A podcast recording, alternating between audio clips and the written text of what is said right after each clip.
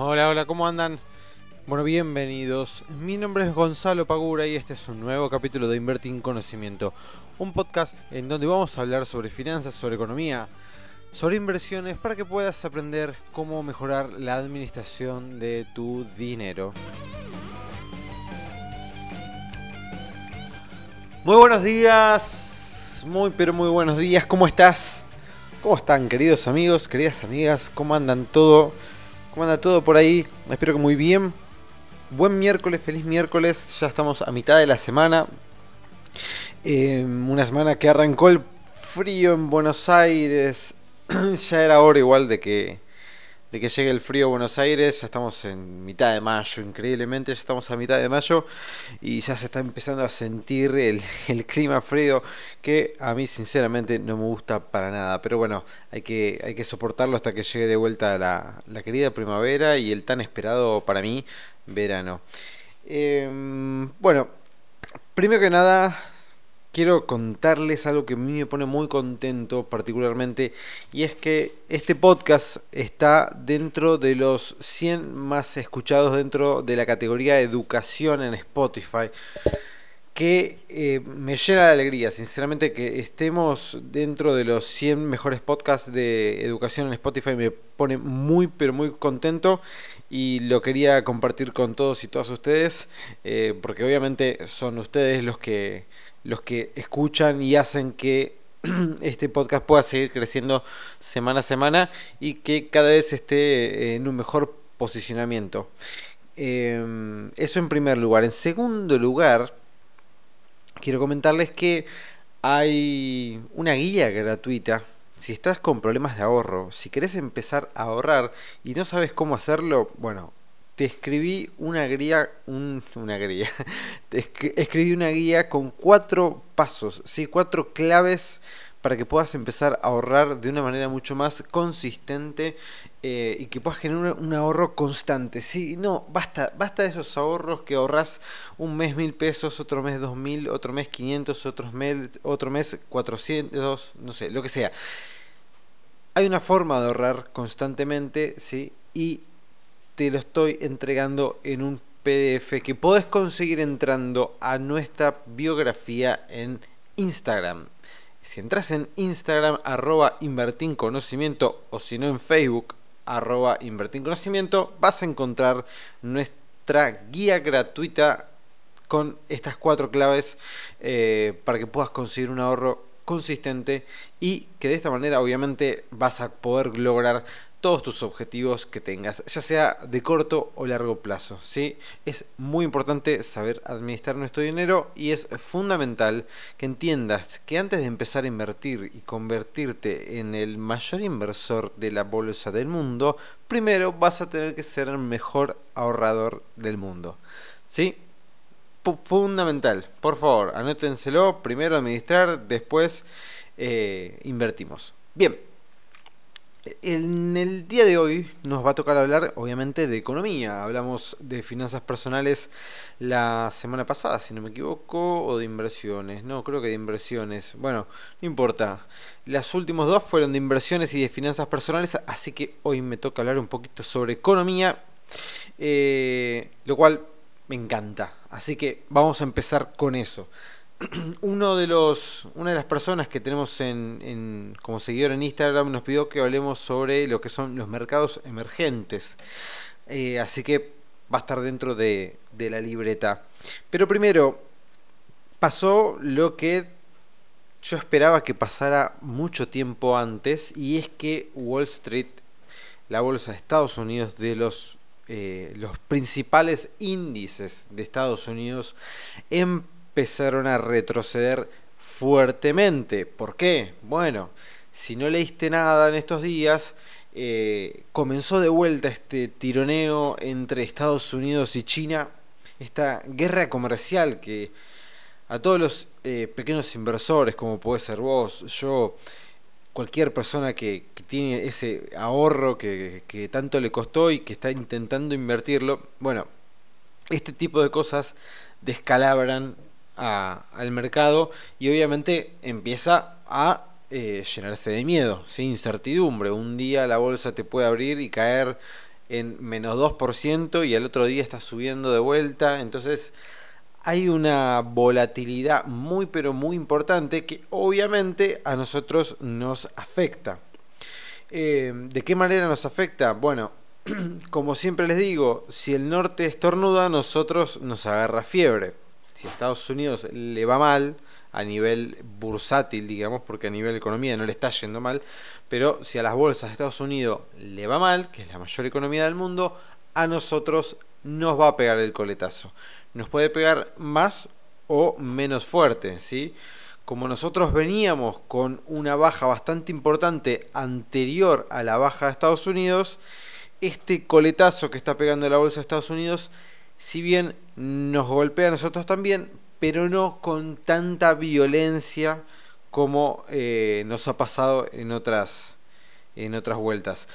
Obviamente esto todavía no terminó, eh, los índices pueden seguir cayendo, venimos de creo que desde el primero de enero más o menos de que no se caía la bolsa de Estados Unidos, así que hace ya cinco meses que viene subiendo de manera este, permanente, por lo cual puede empezar a bajar y corregir gran parte de esa suba. Y obviamente eso a nosotros nos va a terminar afectando, esperemos que no de una manera demasiado brusca. Por suerte, las acciones argentinas se estuvieron bancando bastante bien estas bajas.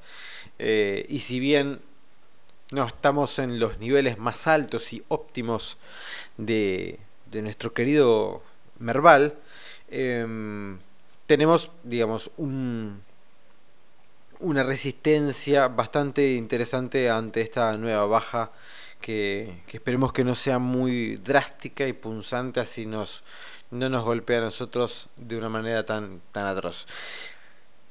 Ahora, tenemos otro problema que eh, se, están dando dos situaciones que, que nos complica bastante. ¿Qué pasa?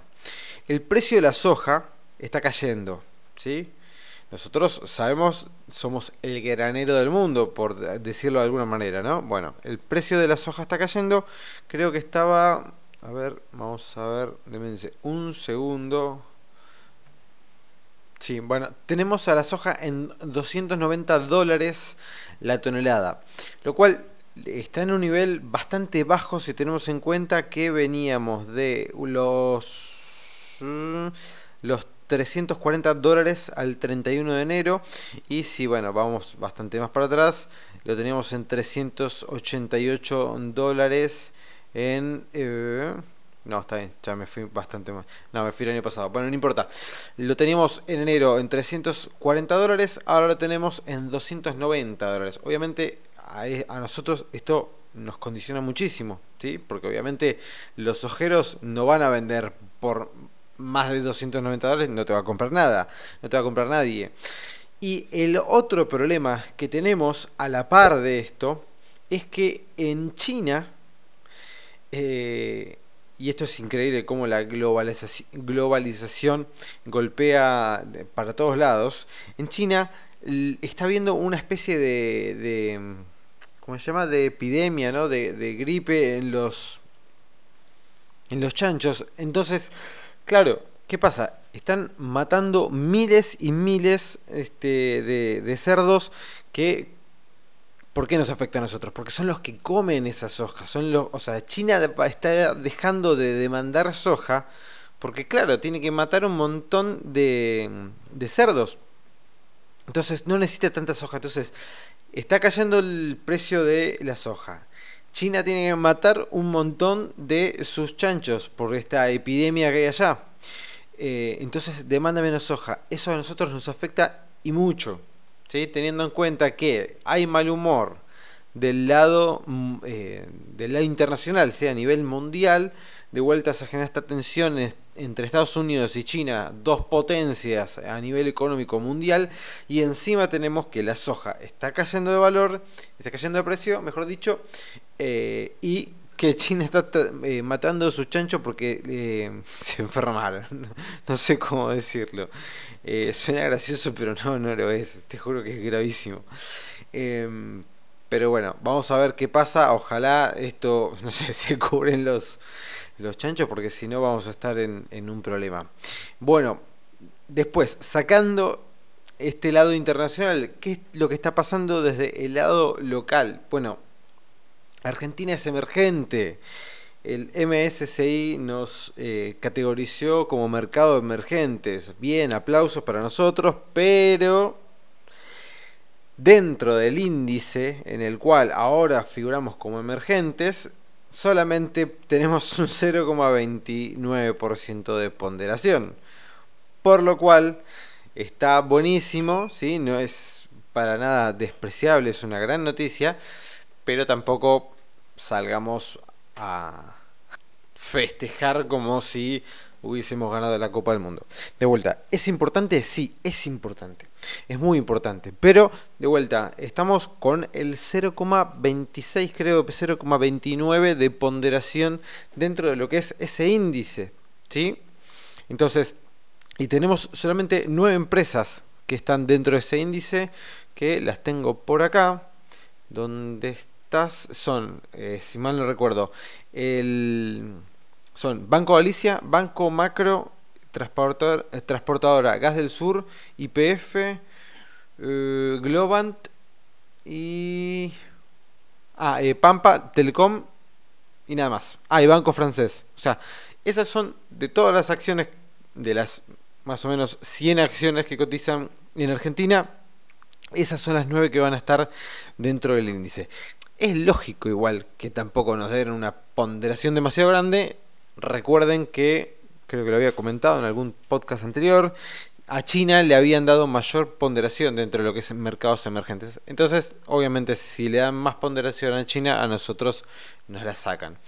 Eh, por lo menos, bueno, sirvió como para que hoy, sumado al buen día que tuvo Wall Street, eh, la bolsa tuviese un repunte, ¿sí? las acciones argentinas subieron un poco tuvieron un, buen día, un día verde, creo que en la mayoría de ellas.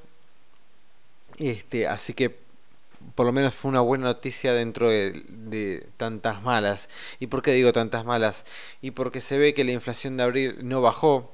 ¿sí? Este, todavía no está el dato oficial, pero ya lo vamos a tener dentro de poco y se ve que no es bueno, o por lo menos no, no es el dato que se esperaba tener. ¿sí? Que la inflación de abril siguió bastante alta, eh, por lo cual seguimos por el sendero de una inflación bastante, bastante importante. Ya pasaron a tener una estimación de inflación para lo que es el 2019 cercana al 40%, así que ya van dos años este, en el 40% de inflación, lo cual es un montón. ¿sí? En la teoría económica se dice que la hiperinflación es una inflación mayor a tres dígitos dentro del periodo de un año. Bueno, la realidad es que si tenemos un mundo en donde la inflación promedio está por debajo de los dos dígitos, ¿sí? es decir, menor al 10%, si hay una gran mayoría de países que tienen menos del 10% de inflación, nosotros con el 40%, que somos creo que la tercera o la cuarta inflación más alta del mundo en este momento, y sí, lamentablemente tenemos que decir que estamos en una hiperinflación si nos comparamos con el resto del mundo. Eh, no obviamente a nivel Venezuela o a niveles este, históricos como ha tenido Argentina en su momento, en la época de Alfonsín, con más de 300% de inflación. Pero bueno, es una inflación muy alta, ¿sí? que tengas una este, desvalorización de tu moneda tan alta todos los años no es para nada positivo y obviamente a los que estamos... Eh, digamos, a los que no somos millonarios nos afecta y mucho el bolsillo, ¿sí? Esa es la realidad. Entonces, que la inflación de abril no esté dando señales de que haya bajado es bastante negativo. Por el lado, digamos, más o menos positivo, podríamos decir que el tipo de cambio está eh, bastante quieto dentro de todo. O sea, lo teníamos en 43 hace poquito tiempo. Bueno, ahora lo tenemos rondando los 45. Eh, pero bueno, está subiendo a 46, baja a 44 y medio, sube a 45, sube a 45 y medio y así sucesivamente. Por lo cual se está manejando por el momento en estos precios. Em, la, la zona cambiada obviamente sigue dentro de los 39.75 y los 51.44. Eso está ya establecido hasta fin de año, ¿sí? Así que por el momento no lo cambiaron. Esperemos que no lo cambien, a ver si dan una señal de que van a mantener este, algo de lo que están diciendo. Eh, Después la tasa de las leaks altísima, 71%, 71,63% para ser exacto. La tenemos una tasa muy muy alta, por lo cual la recesión va a continuar con estos niveles de tasa de, de, interés. Es imposible que la economía salga a flote. Eh, después otra tasa, la tasa Badlar, la tenemos en 52,56. La tasa Badlar, para los que no saben, es la tasa a los que eh, a los préstamos mayores a un millón de, pesos, ¿sí? o sea, es una tasa que pondera todas las tasas a lo que los bancos prestan por encima de un millón de, pesos, se hace un promedio y de ahí surge la tasa Badlar, que es una tasa de referencia bastante eh, importante. Eh, después, ¿qué más? bueno, las uvas, las tan famosas uvas, están en 36,19. Así que si sacaste un préstamo en uvas, y bueno, te va a empezar a, golpear bastante duro en lo que es la cuota. Sé que ahora te dan préstamos en uvas no solo para préstamos hipotecarios, sino, como, sino también para préstamos personales. Ojo con esto, porque vas a pagar inflación más una tasa. Y creo que el otro día vi la tasa y era uvas más tasa nominal anual del 21%. O sea, fíjate lo y eso teniendo en cuenta que la inflación se estima en 40%, que no sabemos cuánto puede llegar a ser. ¿sí? Así que ojo con esto, si tenés que sacar un préstamo, tenés mucho cuidado, te recomendaría que directamente no lo hagas. Pero bueno, en el peor de los casos, fíjate de qué manera podés... Eh, yo te recomendaría que un préstamo personal en uvas, no, no, no, no lo hagas. Eh, y si es un préstamo que sea tasa fija, trata de que, de que sea por un, el valor más eh, chico que, que, te sea posible dentro de las necesidades que, que estés teniendo. Después, ¿qué más podemos decir sobre economía? Bueno, em, tenemos las elecciones cada vez más cerca. ¿sí? En Córdoba hace poquitos días, creo que el lunes fue que ganó el peronismo con un aplastante más, creo 52, 53%, lo cual es la octava eh, derrota que tiene el oficialismo dentro de lo que son las elecciones provinciales, por lo cual está dando ya una tendencia de que la tienen bastante complicada la reelección. Vamos a ver qué pasa, cómo se lo toman esto los mercados. Ya les digo que cada cada vez que estemos más cerca de las elecciones el riesgo va a ser más alto y la volatilidad va a estar cada vez más alta. Por lo cual, de vuelta, si te vas a meter a invertir y no tenés mucha experiencia, las acciones, los bonos, hoy no son algo recomendable para alguien que nunca está, estuvo en una situación similar. Si no tenés experiencia, no te metas en este tipo de activos financieros, por lo menos hasta que pasen las elecciones y tengamos un poquito más, entre comillas, de previsibilidad. Por lo menos para ver quién gana, ¿no? Decir, bueno, ganó tal, bueno, entonces de acá a un futuro puedo llegar a esperar que se tomen tales y cuales medidas eh, para ver, bueno, si sigue el oficialismo, si sigue el mismo presidente del Banco Central o si lo van a cambiar. Todas estas cosas influyen y mucho en tus inversiones. Así que te recomiendo que esperes un poquito para invertir en activos de riesgo, si no tenés mucha experiencia. Muy bien, llegamos al final de este podcast. Son las 6 y 26 de la tarde para mí. Yo te dije buen día, pero te estaba mintiendo. Esto eh, lo estoy dando el martes. Ahora dentro de poquitos minutos tengo que dar la segunda clase del curso. Así que les mando un fuerte, fuerte abrazo. Espero que tengan una gran semana. Y nos vamos a estar viendo el próximo miércoles. ¿sí? Así que hasta la próxima te agradezco muchísimo la compañía que siempre nos dan y los, la buena onda que siempre, que, que siempre me tiran. Te mando un fuerte abrazo, chao.